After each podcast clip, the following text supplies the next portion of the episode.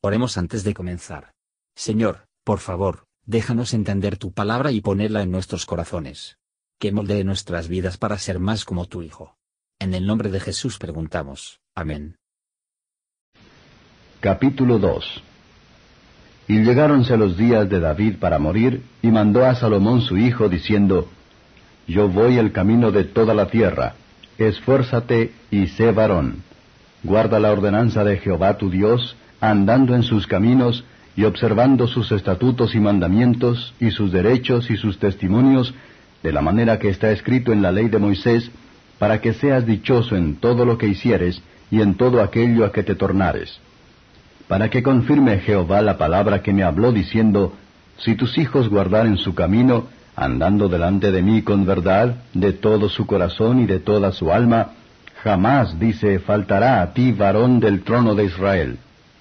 Y ya sabes tú lo que me ha hecho Joab, hijo de Sarbia, lo que hizo a dos generales del ejército de Israel, a Amner, hijo de Ner, y a Amasa, hijo de Jeter, los cuales él mató derramando en paz la sangre de guerra y poniendo la sangre de guerra en su talabarte que tenía sobre sus lomos y en sus zapatos que tenía en sus pies.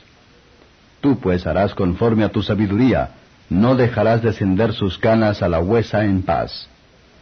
Mas a los hijos de Barzilai Galaadita harás misericordia, que sean de los convidados a tu mesa, porque ellos vinieron así a mí cuando iba huyendo de Absalom tu hermano. También tienes contigo a Semei, hijo de Gera, hijo de Benjamín, de Baurim, el cual me maldijo con una maldición fuerte el día que yo iba a Maanaim. Mas él mismo descendió a recibirme al Jordán, y yo le juré por Jehová diciendo, Yo no te mataré a cuchillo. Empero ahora no lo absolverás, que hombre sabio eres y sabes cómo te has de haber con él, y harás descender sus canas con sangre a la sepultura. Y David durmió con sus padres y fue sepultado en la ciudad de David. Los días que reinó David sobre Israel fueron cuarenta años. Siete años reinó en Hebrón y treinta y tres años reinó en Jerusalén. Y se sentó Salomón en el trono de David su padre, y fue su reino firme en gran manera. Entonces Adonía, hijo de Agit, vino a Bathsheba, madre de Salomón, y ella dijo, ¿Es tu venida de paz? Y él respondió, Sí, de paz. Enseguida dijo, Una palabra tengo que decirte. Y ella dijo, Di. Y él dijo, Tú sabes que el reino era mío, y que todo Israel había puesto en mí su rostro para que yo reinara. Mas el reino fue traspasado y vino a mi hermano, porque por Jehová era suyo. Y ahora yo te hago una petición, no me hagas volver mi rostro. Y ella le dijo, Habla. Él entonces dijo, Yo te ruego que hables al rey Salomón, porque él no te hará volver tu rostro, para que me dé a Abisac Sunamita por mujer. Y Bathsheba dijo, Bien, yo hablaré por ti al rey. Y vino Bathsheba al rey Salomón para hablarle por Adonía. Y el rey se levantó a recibirla e inclinóse a ella, y volvió a sentarse en su trono, e hizo poner una silla a la madre del rey, la cual se sentó a su diestra. Y ella dijo, Una pequeña petición pretendo de ti, no me hagas volver mi rostro.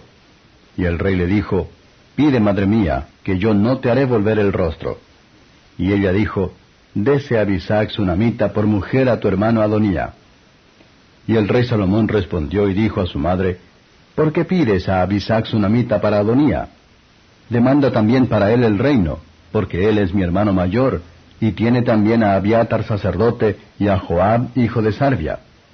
Y el rey Salomón juró por Jehová diciendo, Así me haga Dios y así me añada, que contra su vida ha hablado Adonía esta palabra. Ahora pues, vive Jehová, que me ha confirmado y me ha puesto sobre el trono de David mi padre, y que me ha hecho casa como me había dicho, que Adonía morirá hoy. Entonces el rey Salomón envió por mano de Benaía, hijo de Joyada, el cual dio sobre él y murió. Y a Abiatar sacerdote dijo el rey, Vete a Anatot a tus heredades, que tú eres digno de muerte. Mas no te mataré hoy por cuanto has llevado el arca del Señor Jehová delante de David mi padre, y además has sido trabajado en todas las cosas en que fue trabajado mi padre. Así echó Salomón a Abiatar del sacerdocio de Jehová, para que se cumpliese la palabra de Jehová que había dicho sobre la casa de Elí en Silo. Y vino la noticia hasta Joab, porque también Joab se había adherido a Adonía, si bien no se había adherido a Absalom. Y huyó Joab al tabernáculo de Jehová, y asióse a los cornijales del altar. Y fue hecho saber a Salomón que Joab había huido al tabernáculo de Jehová, y que estaba junto al altar. Entonces envió Salomón a Benaía, hijo de Joyada, diciendo, Ve y da sobre él. Y entró Benaía al tabernáculo de Jehová y díjole, El rey ha dicho que salgas. Y él dijo, No, sino aquí moriré. Y Benaía volvió con esta respuesta al rey diciendo, Así habló Joab y así me respondió. Y el rey le dijo, Haz como él ha dicho, mátale y entiérralo, y quita de mí y de la casa de mi padre la sangre que Joab ha derramado injustamente. Y Jehová hará tornar su sangre sobre su cabeza, que él ha muerto dos varones más justos y mejores que él, a los cuales mató a cuchillo sin que mi padre David supiese nada, a Amner, hijo de Ner, general del ejército de Israel, y a Amasa, hijo de Jeter, general del ejército de Judá. La sangre pues de ellos recaerá sobre la cabeza de Joab, y sobre la cabeza de su simiente para siempre. Mas sobre David y sobre su simiente, y sobre su casa y sobre su trono, habrá perpetuamente paz de parte de Jehová. Entonces Benaía, hijo de Joyada, subió, y dio sobre él, y matólo, y fue sepultado en su casa en el desierto. Y el rey puso en su lugar a Benaía, hijo de Joyada, sobre el ejército, y a Sadoc puso el rey por sacerdote en lugar de Abiatar. Después envió el rey e hizo venir a Semei y díjole, Edifícate una casa en Jerusalén y mora ahí, y no salgas de allá a una parte ni a otra. Porque sabe de cierto que el día que salieres y pasares el torrente de Cedrón, sin duda morirás, y tu sangre será sobre tu cabeza. Y Semei dijo al rey, La palabra es buena, como el rey mi señor ha dicho, así lo hará tu siervo. Y habitó Semei en Jerusalén muchos días. Pero pasados tres años aconteció que se le huyeron a Semei dos siervos a Aquis, hijo de Maaca, rey de Gat. Y dieron aviso a Semei diciendo, He aquí que tus siervos están en Gat. Levantóse entonces Semei y enalbardó su asno, y fue a Gat, a Aquis, a procurar sus siervos. Fue pues Semei, y volvió sus siervos de Gad. Díjose luego a Salomón cómo Semei había ido de Jerusalén hasta Gad, y que había vuelto. Entonces el rey envió e hizo venir a Semei y díjole, ¿No te conjuré yo por Jehová y te protesté diciendo, el día que salieres y fueres acá o acullá, sabe de cierto que has de morir? Y tú me dijiste, la palabra es buena, yo la obedezco. ¿Por qué pues no guardaste el juramento de Jehová y el mandamiento que yo te impuse? Dijo además el rey a Semei, Tú sabes todo el mal, el cual tu corazón bien sabe, que cometiste contra mi padre David Jehová pues ha tornado el mal sobre tu cabeza. Y el rey Salomón será bendito, y el trono de David será firme perpetuamente delante de Jehová. Entonces el rey mandó a Benaía, hijo de Joyada, el cual salió e hirióle, y murió. Y el reino fue confirmado en la mano de Salomón. Comentario de Matthew Henry I Reyes capítulo 2, versos 1 a 4. Cargo de David a Salomones, para mantener la carga del Señor. La autoridad de un padre moribundo es mucho, pero no hay nada a la de un Dios vivo.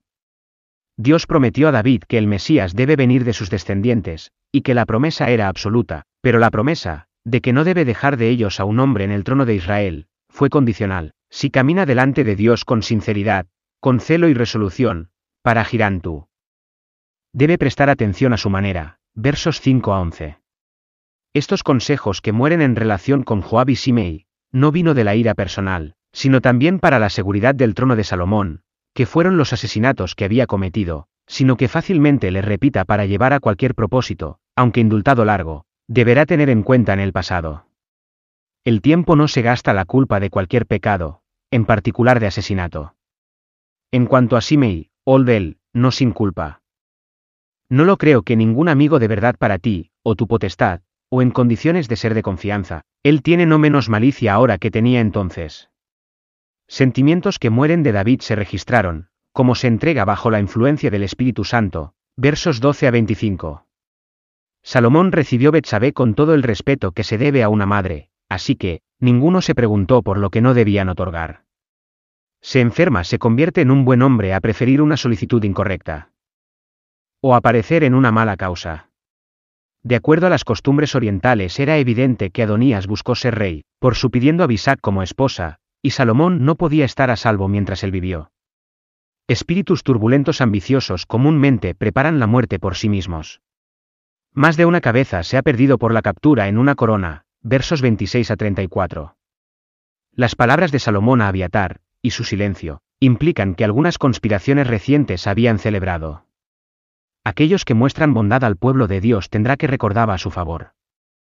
Por esta razón Salomón perdona la vida a Abiatar, pero lo despide de sus oficinas.